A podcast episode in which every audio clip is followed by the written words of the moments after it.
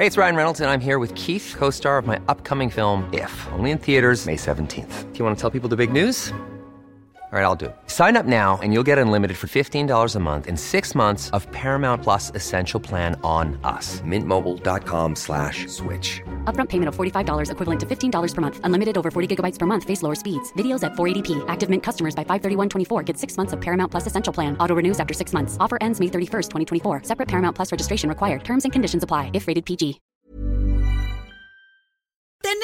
En la línea, yo le agradezco al subsecretario de Hacienda y Crédito Público del Gobierno de México, Gabriel Llorio González, que siempre nos tome la llamada para el dedo en la llaga. Yo le agradezco, subsecretario, que siempre usted pues sea tan amable, porque los medios de comunicación así es, la noticia está ahí, tenemos que tener la información de personas quien hacen esta noticia y en este caso son, son el gobierno federal. Y le quiero preguntar esto, porque la semana pasada el gobierno emitió un decreto que busca traer inversiones de nurturing mediante incentivos fiscales a ciertas industrias.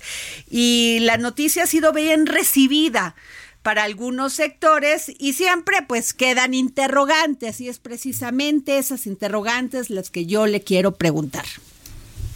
No, muchas gracias Adriana y muchas gracias por invitarme y por la oportunidad de hablar de este tema. Gracias. Este, a ver, ¿me puede decir, por ejemplo, eh, cuáles van, cuáles van a ser, pues, estas, este, incentivos fiscales que le va a dar a todas estas empresas que, este, que, que inviertan en México? Sí, por supuesto. el incentivo prácticamente se enfoca en, en dar deducciones de, de deducciones aceleradas sobre las nuevas inversiones que, que realicen las empresas. Eh, dependiendo de la industria, se va, van a poder hacer estas deducciones hasta por el 56% o el 89%, eh, que son superiores a lo que actualmente la ley de ISR prevé, que fluctúa entre el 3% y el 50%. Entonces, una empresa nueva que quiera establecerse en México o las empresas que ya están establecidas en México y que están en los sectores que indica el decreto, van a poder eh, deducir eh, depreciaciones aceleradas contra el ISR hasta por entre 56 y 89%. Adicionalmente, también se les va a permitir a las empresas que den capacitación a sus trabajadores o sus trabajadoras que deduzcan el 25% del gasto incremental que lleven a cabo por el por capacitación y esto tiene que ver con la reconversión de, eh, de capacidades que se necesita para, para sacar el mayor provecho de, de la relocalización de empresas. Ok. Eh, eh, Samuel Preto. Eh, buenas tardes, subsecretario. En ese marco, vamos, mucho de el contenido de este decreto fue mm, pues bastante bien recibido por la comunidad de inversionistas. Sin embargo, también hay algunas dudas sobre qué tanto podría chocar esto con los acuerdos del, del TEMEC. Sí, gracias, Samuel. Eh, no, y te agradezco la pregunta. Eh, no, obviamente el decreto está, eh, digamos, revisado jurídicamente por varias áreas, no solamente por los abogados de la Secretaría de Hacienda, sino también se consultó con otras secretarías, incluyendo el sistema de administración tributaria. También lo platicamos con abogados que participaron en los procesos eh, de negociación del Tratado de Libre Comercio en, en episodios anteriores de negociación, y la conclusión es que no, no, no entra en conflicto con ninguna otra eh, normatividad o legislación internacional de Tratado de Libre Comercio, tampoco es violatorio del Tratado eh, Comercial de Norteamérica, ni tampoco con las reglas eh, de la Organización Mundial del Comercio. Creo que se ha generado, eh, se ha generado algún tipo de polémica sobre dos temas. Uno es si el decreto representa una subvención de, impuestos al 100% y no es el caso. Y número dos, si está sujeto a algún tipo de desempeño de exportación, tampoco es el caso. Eh, últimamente he escuchado un nuevo argumento que es que es discriminatorio entre empresas nacionales o internacionales. Tampoco es el caso. El decreto no discrimina, pueden acceder cualquier empresa que sea mexicana o no.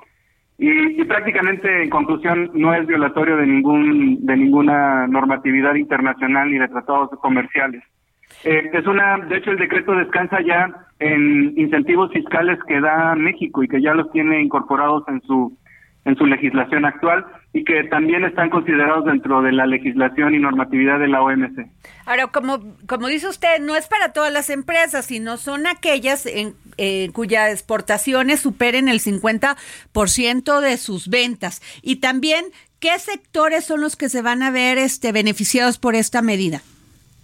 Sí, esto que mencionas, Adrián, es muy importante porque el decreto está enfocado a acelerar las decisiones de relocalización de empresas y claramente las empresas que se están relocalizando tienen una alta vocación exportadora.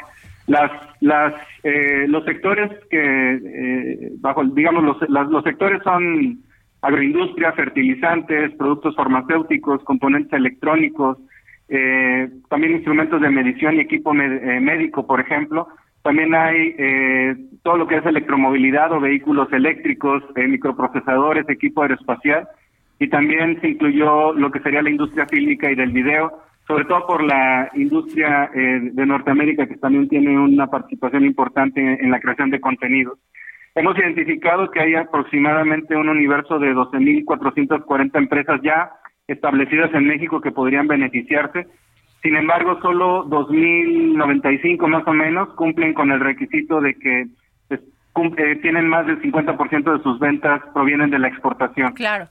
Ahora, yo veo que uno de los este de los sectores que más se ha beneficiado y bueno, ya está en ese camino son el automotriz y de autopartes, pero el sector agroalimentario ¿cómo, subsecretario?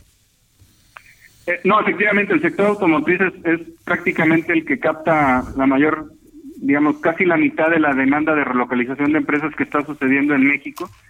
Y es muy importante tal vez mencionar que el sector automotriz entró en una fase de reconfiguración de plantas para, para que las plantas ahora puedan producir autos eléctricos. Antes en México no, no todas las plantas tenían esa capacidad y ahora ya se reconfiguraron y lo que vamos a ver probablemente es un incremento significativo en la producción de autos eléctricos en México y obviamente en la exportación. En la agroindustria es una de las eh, industrias prioritarias para México, sobre todo porque pensamos que el sureste y el corredor del Istmo van a tener una alta vocación agroindustrial.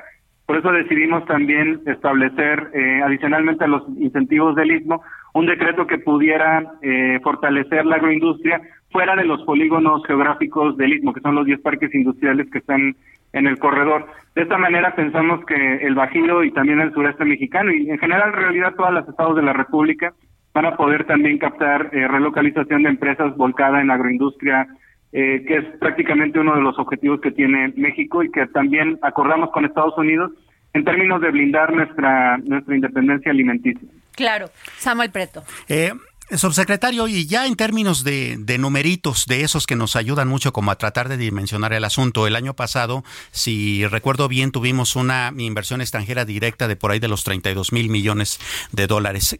¿En cuánto podría aumentar con este nuevo decreto y el impulso? Bueno, esta es una pregunta difícil porque vamos a entrar en el terreno de la estimación, pero digamos, eh, tomando en cuenta que tenemos un universo más o menos de 2.095 empresas que cumplen con el requisito del 50% de ventas de exportación. Adicionalmente ha habido eh, anuncios por cerca ya de casi casi cerca de 170 anuncios de grandes empresas que se quisieran relocalizar en México y analizando el volumen de ventas y también sus flujos de, eh, de comercio. Nosotros estimamos que la inversión adicional estaría en el orden de los 19 mil 19 mil millones de dólares que es equivalente a un trimestre de inversión extranjera directa, eh, un trimestre adicional, llamémoslo así. Es un poco la estimación que tenemos, creemos que ese es el potencial. Vamos a ver si se materializa o no, pero ese es el potencial eh, de inversión estimado con el decreto. Pero este, esta inversión claramente tiene un factor, eh, un factor de multiplicativo en la economía. Cada, cada decisión de inversión extranjera directa seguro va a ir acompañado de encadenamientos de proveedores, etcétera. Pues yo le agradezco, subsecretario de Hacienda y Crédito Público del Gobierno de México, Gabriel Llorio González, que nos haya tomado la llamada. Se lo valoro mucho porque usted siempre ha sido muy amable con los micrófonos del dedo en la llaga. Al contrario, Adriana y Samuel, muchas gracias por la oportunidad. Un saludo a todo el auditorio y un saludo también a sus equipos. Muchas gracias. Muchas gracias.